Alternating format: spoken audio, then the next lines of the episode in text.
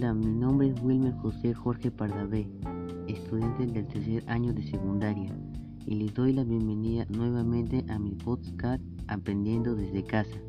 Utilizando la tecnología, anteriormente conversamos sobre las acciones para el uso del agua potable. Esta vez hablaremos sobre algunas soluciones creativas y las presentaciones de una propuesta tecnológica para el uso sostenible del agua en la vida cotidiana.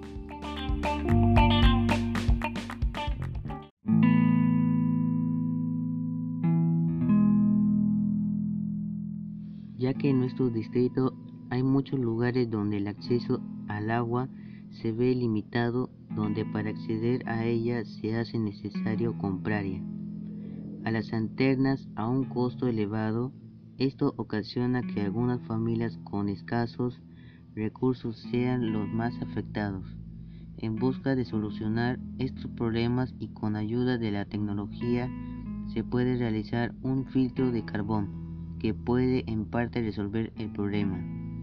Para este filtro necesitamos envases, arena de carbón y palos de madera.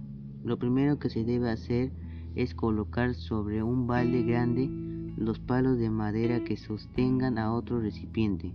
Al envase pequeño llenarlo con arena a una altura de 3 centímetros, luego colocas el carbón a una altura de 6 centímetros y luego lo restante de arena a unos 30 centímetros. Por último se agrega agua donde se iniciará el proceso de filtración. Con esto se obtendrá agua para alguna actividad, pero no es recomendable para su consumo directo.